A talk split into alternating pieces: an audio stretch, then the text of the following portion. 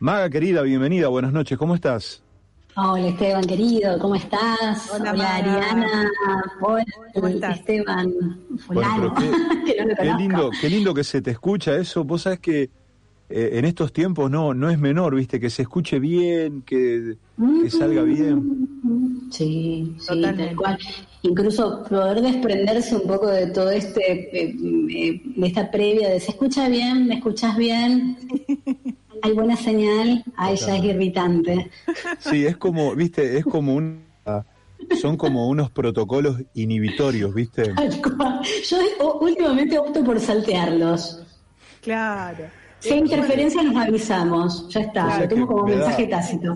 Me da mucha risa un hilo en Twitter que vi. Mm. Bueno, todo, no sé si, no sé si ustedes ven Netflix, pero Algunas cosas, infiero que sí. Y vieron que en las series hay una, una opción, un botón que dice omitir intro.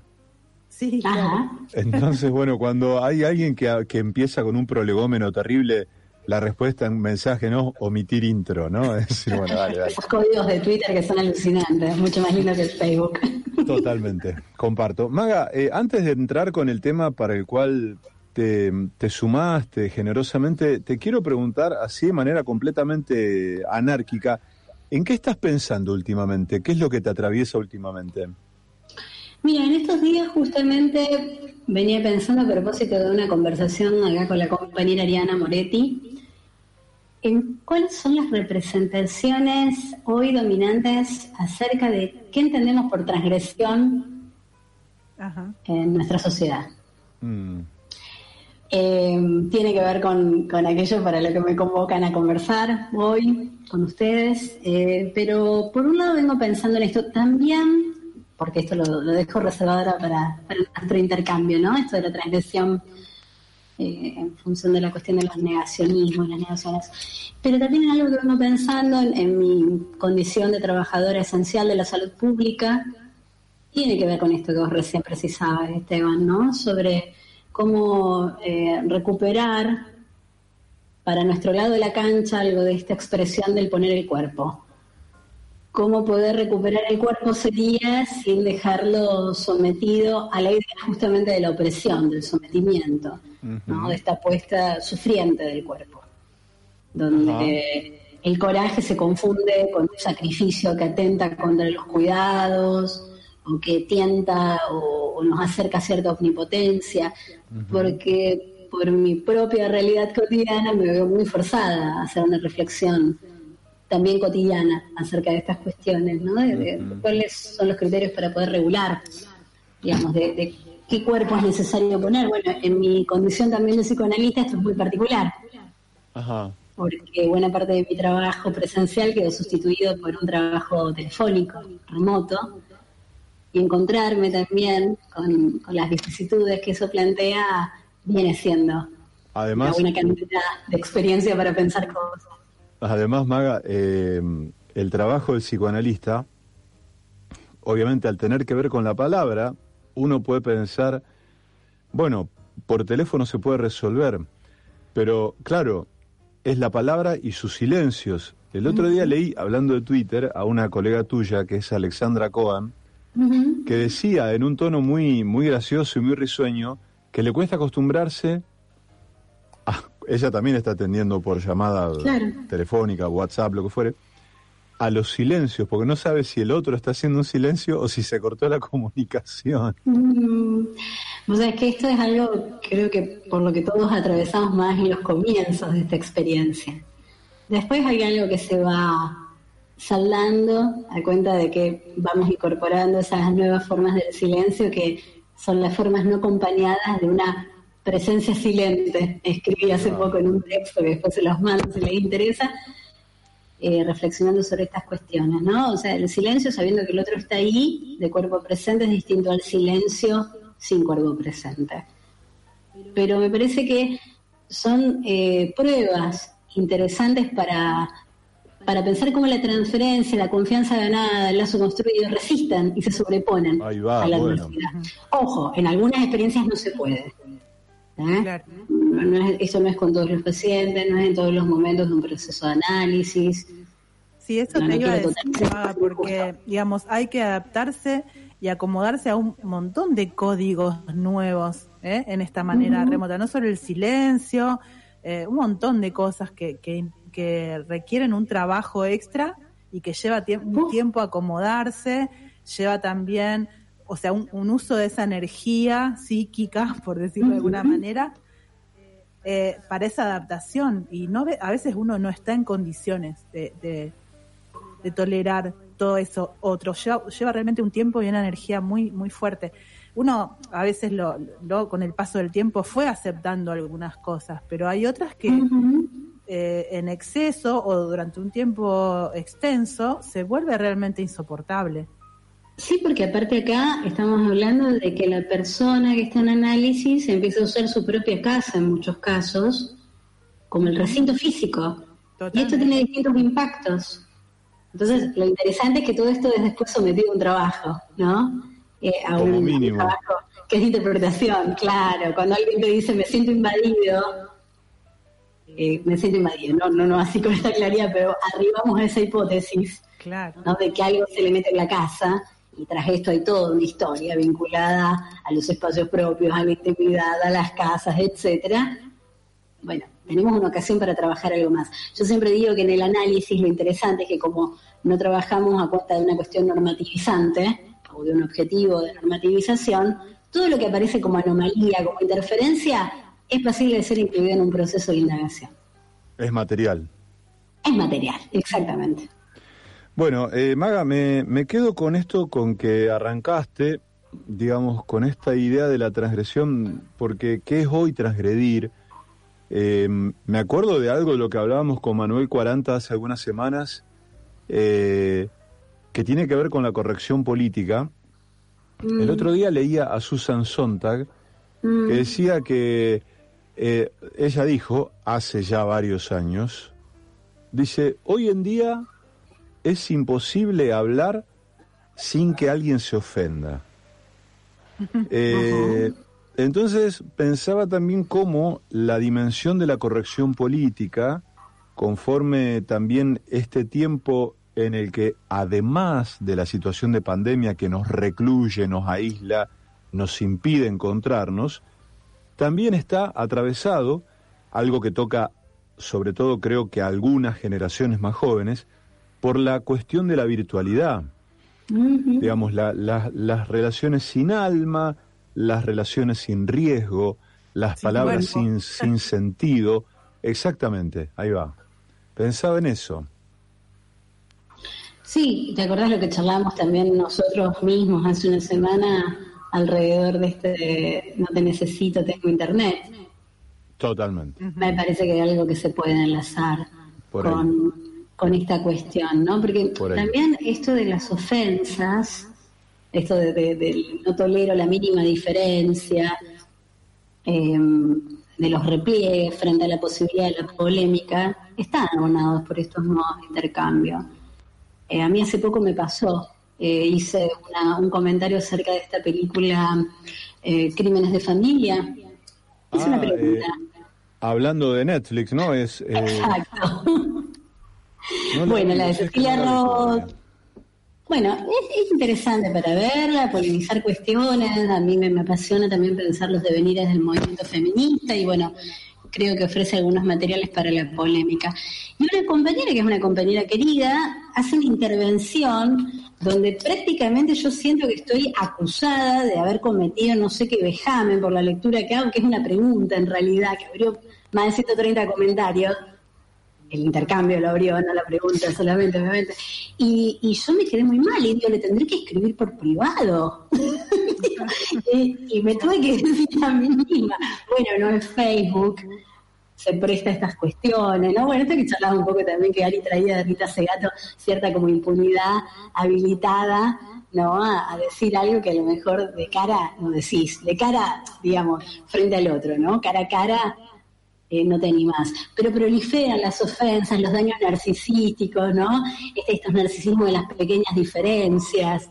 Eh, no sé, lo de la corrección política tendría que ver, lamentablemente no lo escuché a Manuel en ese momento, pero bueno, me parece que sí, que hay algo que, los, modos, los soportes y, sus lógicas abonan de estos desencuentros, de estas intolerancias ante los matices. Bueno, eh, de pensar que lo correcto políticamente es lo que yo sostengo. Claro. Eh, hace, hace algunas semanas ya vemos algunas manifestaciones eh, en, en, muchas ciudades que tienen que ver con una, una resistencia a las medidas que, digamos, que, que, que deberíamos acatar. Mm. Ya es, es peligrosa, es peligroso ese verbo, pero también me parece que mm. acá cobra otra dimensión el acatamiento de las medidas en tanto uno eh, se está cuidando para cuidar a los otros también. Eh, manifestaciones que, digamos, tienen como un componente de, infantilismo, de inmadurez notable, pero que también se cruzan con, otras expresiones que, que también este, son como muy oportunistas, ¿no? De algunos sectores que este, pretenden como instalar un sentido eh, para eclipsar algunas cosas que ya no deberíamos estar discutiendo. Pero un poco, mm. Magalí, te quiero como introducir en esto que, propusimos que tiene que ver con, con cuáles son esas claves, cuáles son las coordenadas, si las hubiera, de, de los negadores y los negacionistas.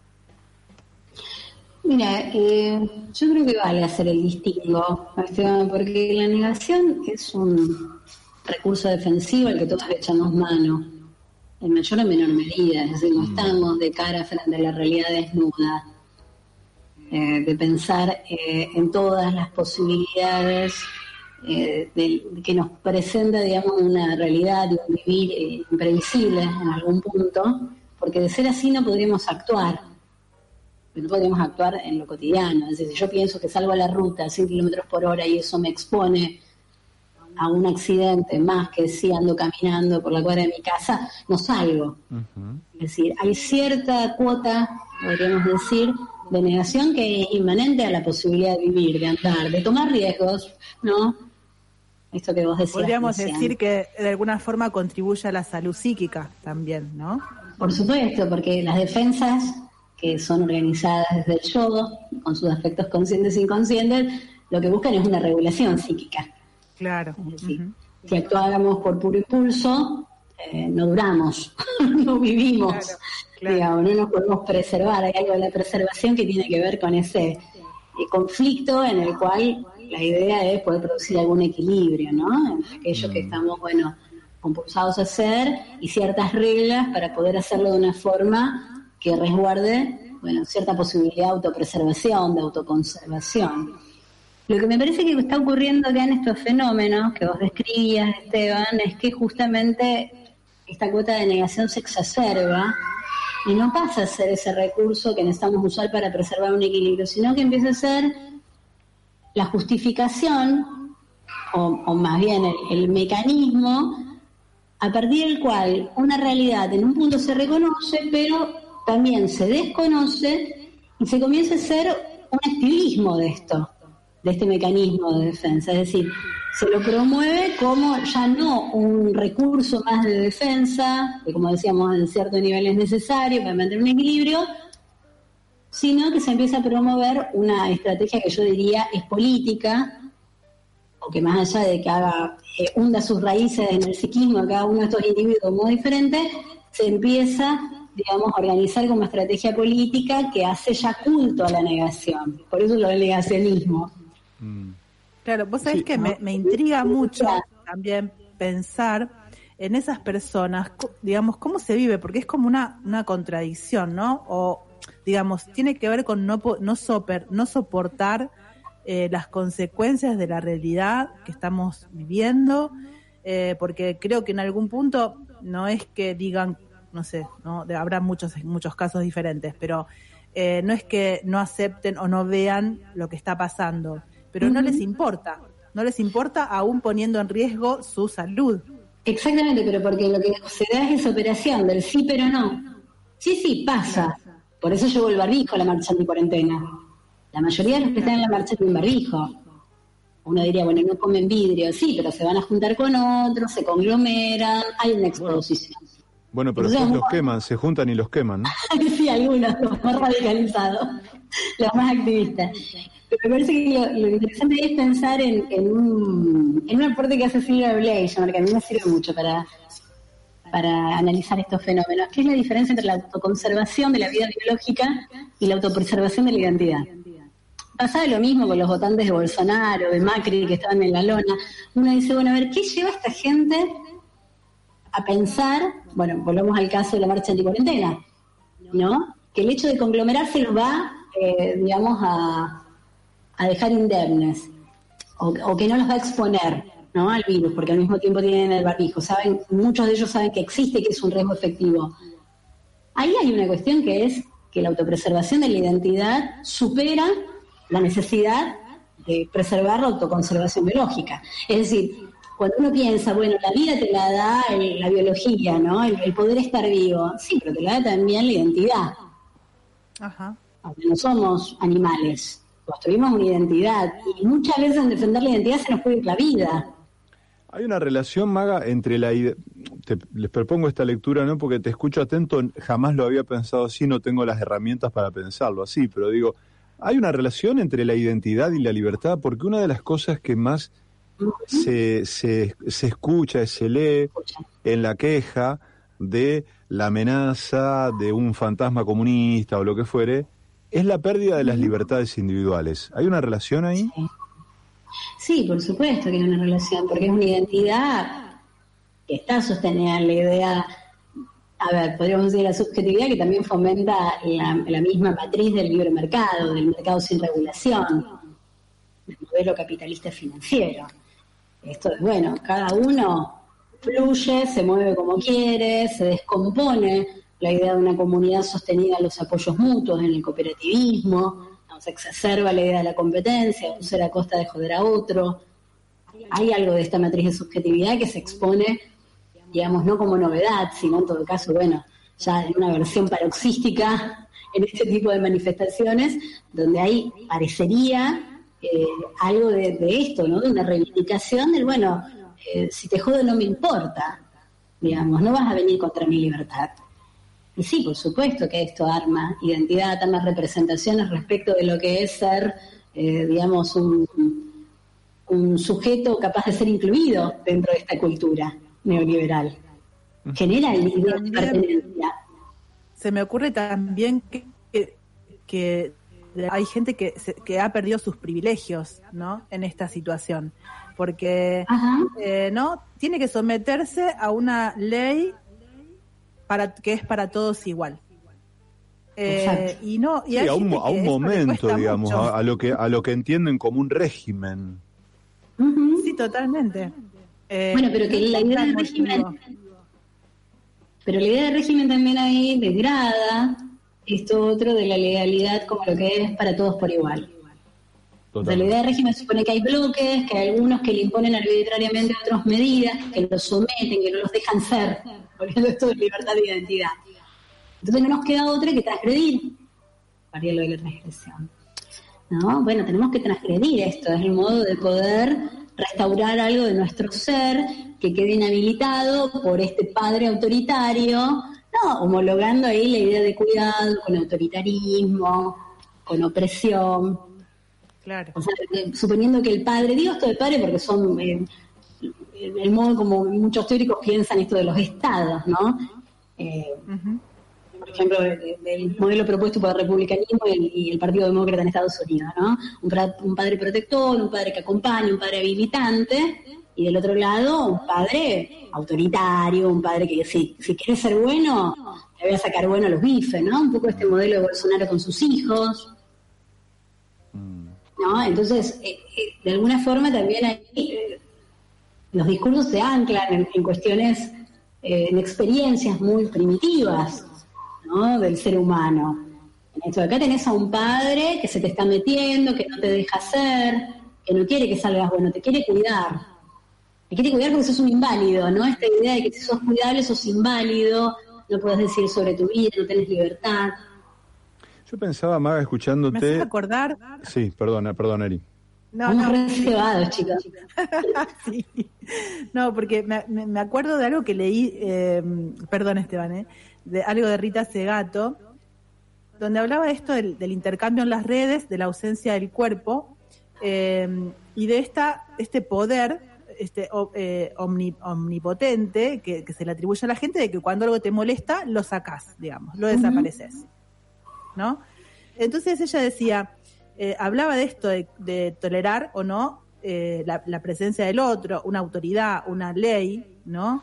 Y decía, en vez de estar ahí y negociar o ver de qué manera podemos eh, recomponer una diferencia o tolerarla o hacer algo con esa diferencia en vez de suprimirla, deciden suprimirla, ¿no? Mm. Y dice, es, es, es una, una, libertad falsa, porque es como suprimir al padre, ¿no? De alguna forma, suprimir la ley porque no la tolero y porque no puedo hacer nada con eso. Entonces es una libertad, una independencia que no es real no, te hace ser adulto, sino al contrario, es un gesto bien infantil, bien negador, podríamos decir.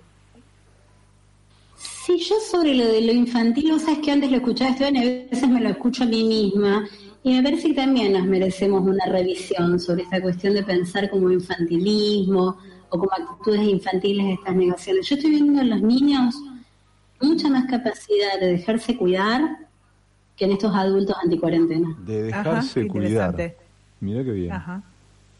Y vos sabés que sin ir más lejos, hoy en la mañana tuve una entrevista con una niña de 11 años a la que estoy atendiendo que fue víctima de abuso sexual y que me dijo que en el lugar donde estaba, era que es en una casa de, una familiar, de una tía, ella se sentía libre. Ella venía diciendo que se sentía libre en la casa de la madre, donde queda expuesta a esta cuestión, digamos, por, por un adulto que se entromete en la casa. Pero me dice, soy libre. Y digo, ¿de qué forma es que te sentís libre? ¿Con qué cosas? Porque acá puedo ayudar. Oh. Mi familia, libre por poder ayudar. y es una niña de 10 años, ¿no? Que sufrió una sucesión. Ah, eh, yo te escuchaba hace un rato, un poco abona a lo que decía Ariana. Eh, y, agradezco esto que señalas de la distinción entre lo, la, cuestión de infantilismo que, bueno que yo propuse y que distinguirla de por ahí otra dimensión que quizá debería ser algo del orden de la inmadurez, pero cuando vos hablas de transgredir, ahí se produce como una ola, ¿no? Hay ahí como una especie de falta de contacto con la realidad, ¿no? Es como si uno pudiera, tuviera esa, esa capacidad o las ganas de, de ir hasta esas reuniones, esas manifestaciones y decirles, maestro, ¿vos te, das, vos te das cuenta que están muriendo mil personas por día en, por ciudad, vos te das cuenta que las guardias están estalladas, vos te das cuenta, no sé, es como que viven en una realidad que ellos, más allá de que se la construyan o no, la defienden, pero la militan y se suben como una especie de ola, ¿no? Es como que hay una, una gesta ahí, una, digamos, una, una locomotora imparable que arrastra este sinsentido que en realidad para ellos tiene mucho sentido. Sí, porque hay también toda una ocasión, hay todo un escenario que se monta para facilitar el despliegue del odio. Basta escuchar cómo tocan bocina. Yo estoy vivo a dos cuadras del monumento. Y es terrible cada sábado a la tarde. Pero esta gente toca bocina como vive, como le habla al vecino en caso de enojarse por algo, como le habla al empleado, al otro, ¿no? O sea, obviamente habrá diversidad, habrá singularidades, ahí estamos hablando de tendencias, pero evidentemente hay algo de una violencia activa que tiene que ver también con este hecho de resistirse a esto que planteaba Ari, ¿no? Un intento de regulación que recupera además valores ligados a lo comunitario. Mucha gente dice, pero ¿de qué comunidad me venís a hablar si estamos viviendo en una selva? Bueno, pero esto es una ocasión también para poder poner en discusión qué comunidad queremos. Y cuando el gobierno apela algo de esto, porque el fundamento es este, del cuidar no entre, de que el cuidarse uno es cuidar al otro, algo de eso es lo que se está resistiendo. Mm. Pero por el individualismo centrado, no estoy diciendo nada nuevo, es una obviedad, ¿no? Pero está muy centrada en la identidad de esta persona la idea de que eh, la obtención de la ganancia personal se hace a costa de joder a otro también. Ariana. Sí. Sí, sí, no. Porque por lo menos no, eh, si, comparto ganancia estoy perdiendo, a lo mejor no, para ser más justo y no decir que todos son unos cagadores, digamos, si hay menos que hay una mezquindad ahí flotando en el aire, un etos neoliberal que plantea lo de esto, de que si comparto pierdo. Claro, sí, sí, sí, se perjudica, se perjudican es uno en eso de compartir y es eh, como si no no pudiera pensarse esta idea de, la comunidad, ¿eh? resignar un poquito de lo que uno tiene para ayudar al otro. Algo tan, tan humano, tan básico y pareciera que estuviéramos hablando de, no sé, de otro planeta. Tremendo. Maga, eh, vos sabés que hace algunas semanas leí un texto que escribió un periodista de Buenos Aires que trabajó en muchos lugares, que lo, relaciono con esto que vos decís porque mm, hay una, mm, bueno, hay, hay una experiencia en, en nuestro país que tiene que ver con la violencia, con hacer justicia por mano propia, con la toma del poder por la violencia que este, es justamente como en la mayor parte de los países de Latinoamérica un registro tristísimo y amargo. Sin embargo, hay una relación con una idea de violencia, con un despliegue de una forma del odio, que me da la sensación, lo quiero conversar con ustedes, eh, que algo restaura, que algo repone o algo, mm, no sé si decir ordena, pero que es un texto que escribió Hugo Ash. Dice, ¿por qué odio? ¿Por qué me gusta sentirlo y por qué me enorgullece? ese odio mío. Dice, no, eh, dice, eh, es como un elogio al odio. Dice, el odio suele tener muy mala prensa, se identifica a los odiadores como seres irracionales, incapaces de pensar y cuestionarse nada, fanáticos, violentos, fáciles de manipular, lo que no es falso, al contrario. Pero después habla de un montón de episodios, de cosas de las que me parece que también estamos hechos, que también nos despiertan un odio y una violencia contenida potencial, que también sería tonto negarla. Es interesantísimo esto que traes, Esteban. Es interesantísimo. Mm. Te paso una recomendación. Eh, Donald Winnicott es un analista que ha trabajado muchísimo esta cuestión, la importancia del odio ¿Qué, la Donald Winnicott, un analista, pediatra, psicoanalista inglés. Excelente, con una producción maravillosa. Eh, y trabaja, trabaja mucho esto de la posibilidad de revalorizar el odio, porque uno podría pensar que el odio, en, en su primera aparición, es también una manifestación o el indicador de lo que me pasa con la diferencia frente al otro. Totalmente. Porque convengamos que, a ver, esto que vos decís, me gustaría ir a la marcha y preguntarle, che, maestro, a mí también me pasó el otro día en el ladito del Parque Independencia. Yo le digo, yo me permití un encuentro con mi vieja, barbijo, máscara mediante, a que Mechi conozca el ladito del Parque Independencia.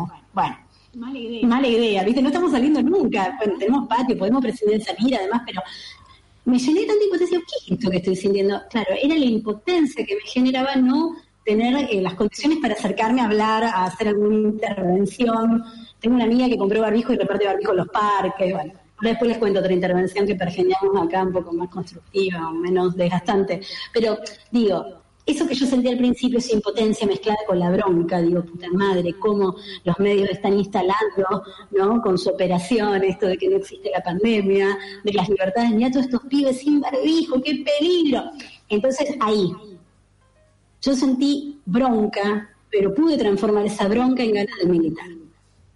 El punto es qué haces con el odio. ¿Qué haces ante la diferencia que te despierta la alteridad? Sí, eh, vos sabés que acá, perdón, pero, me, parece, me parece alucinante que hayamos arribado a esto, ¿no? Eh, eh, Hugo en un momento del texto dice, mm, el COVID llegó para matar a miles y miles de personas, todo el sistema económico mundial está patas para arriba, los profetas del Estado pequeño, por ineficiente y corrupto, dependerán de esa estructura de salud porque la privada no alcanza, ni está preparada para enfrentar una pandemia. Además, se trata de un virus que no respeta barrio, ropa, apellido ni fortuna.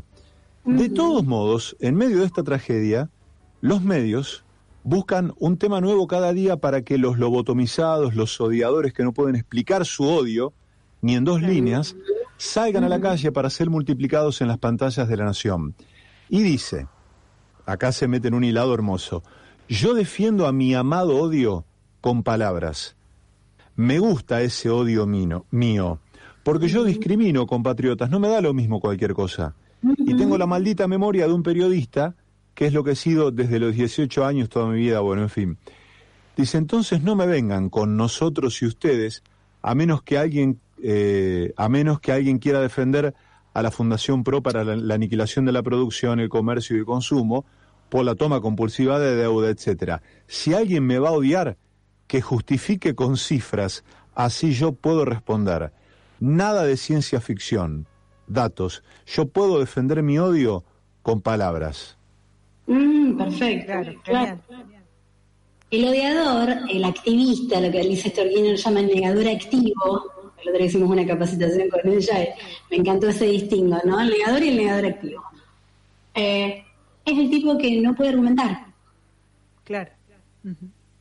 Y produce como modo de equilibramiento no la negación mínima necesaria que preserva y preserva al otro, sino esta forma de descarga automática, masiva, que lo único que procura es un alivio momentáneo.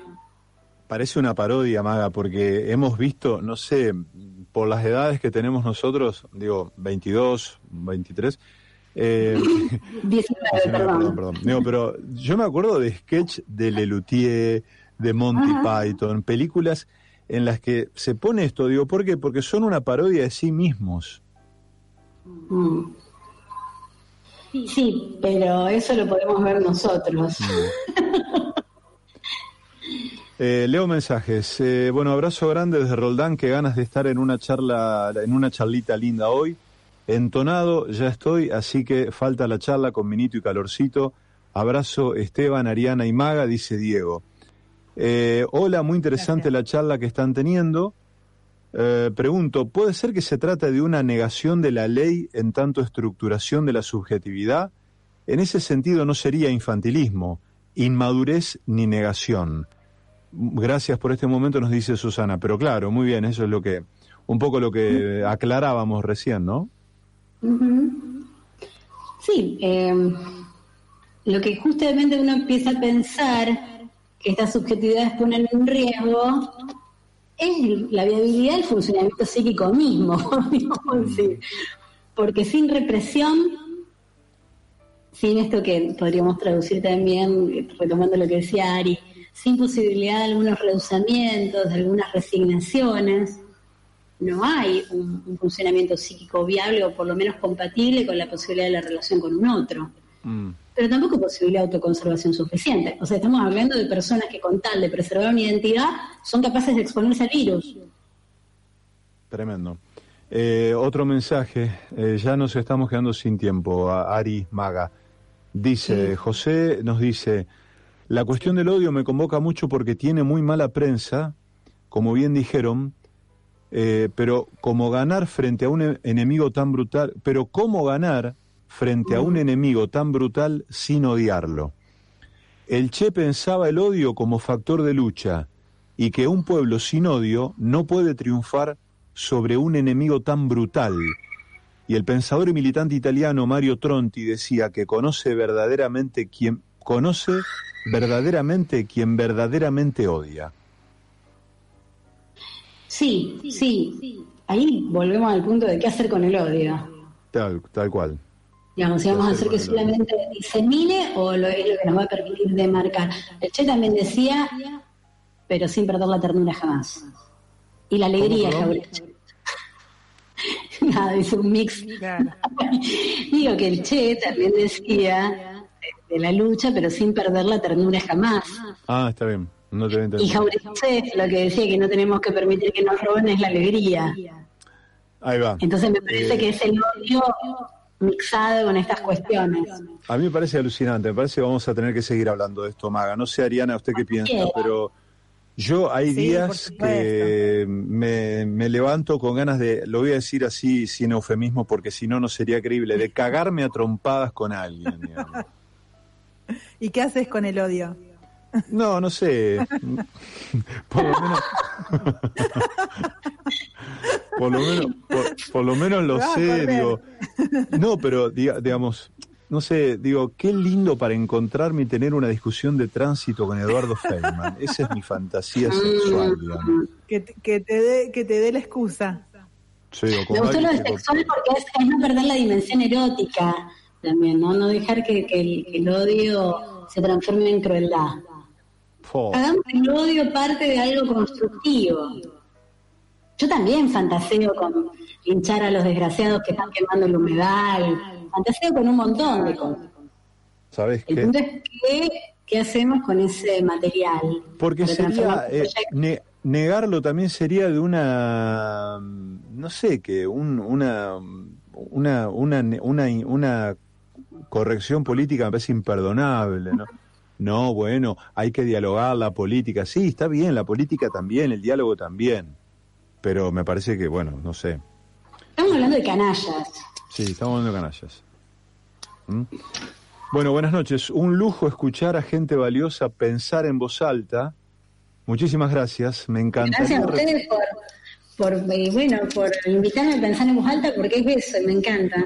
Dice, me encantaría reproducir el programa con tantas personas que no entienden lo que está ocurriendo. Gracias y saludos de Cecilia. Claro, es eso porque es la impotencia, ¿viste? Esa es la impotencia. ¿Qué hacer? Yo creo que el odio, otro mensaje, dice, yo creo que el odio y los odiadores son un problema político, surgen de un entramado político e ideológico y, y creo que principalmente debe ser abordado políticamente. ¿Qué hace el oficialismo que asumió diciendo que iba a unir a todos los argentinos con la oposición, que juega a dividir y fomentar el odio? Soy Juan, muy buen debate. Bueno, Dice, yo acá comiendo una pizza, tomando una birra, estoy en un pueblito cerca de Aceval, hoy me preguntaba cómo va a ser Año Nuevo. Hola, comparto, sigan el tema, ya que está, me anoto para el vinito, nos dice Mariano. Mensajes que llegan a la radio, Maga, Ari. Eh, y sí. Antes de despedirnos, ¿les puedo contar de algo que hice con mi odio? Por favor. Con Pablo lo hicimos. Decidimos eh, poner en casa, nada, nada raro, hay gente que lo está haciendo, en, Estados Unidos se están poniendo heladeras comunitarias. Nosotros pusimos, nadie te puede quitar la libertad de ayudar. Si te sobra puedes dejar algo, si te falta puedes tomarlo en un cartel en una de las ventanas del frente de casa con una caja con alimentos no perecederos. Y bueno, quien quiera lo puede replicar. Nadie te puede quitar la libertad en grande para eh, engañar y que se acerquen mis vecinos de Barrio Martín de ayudar.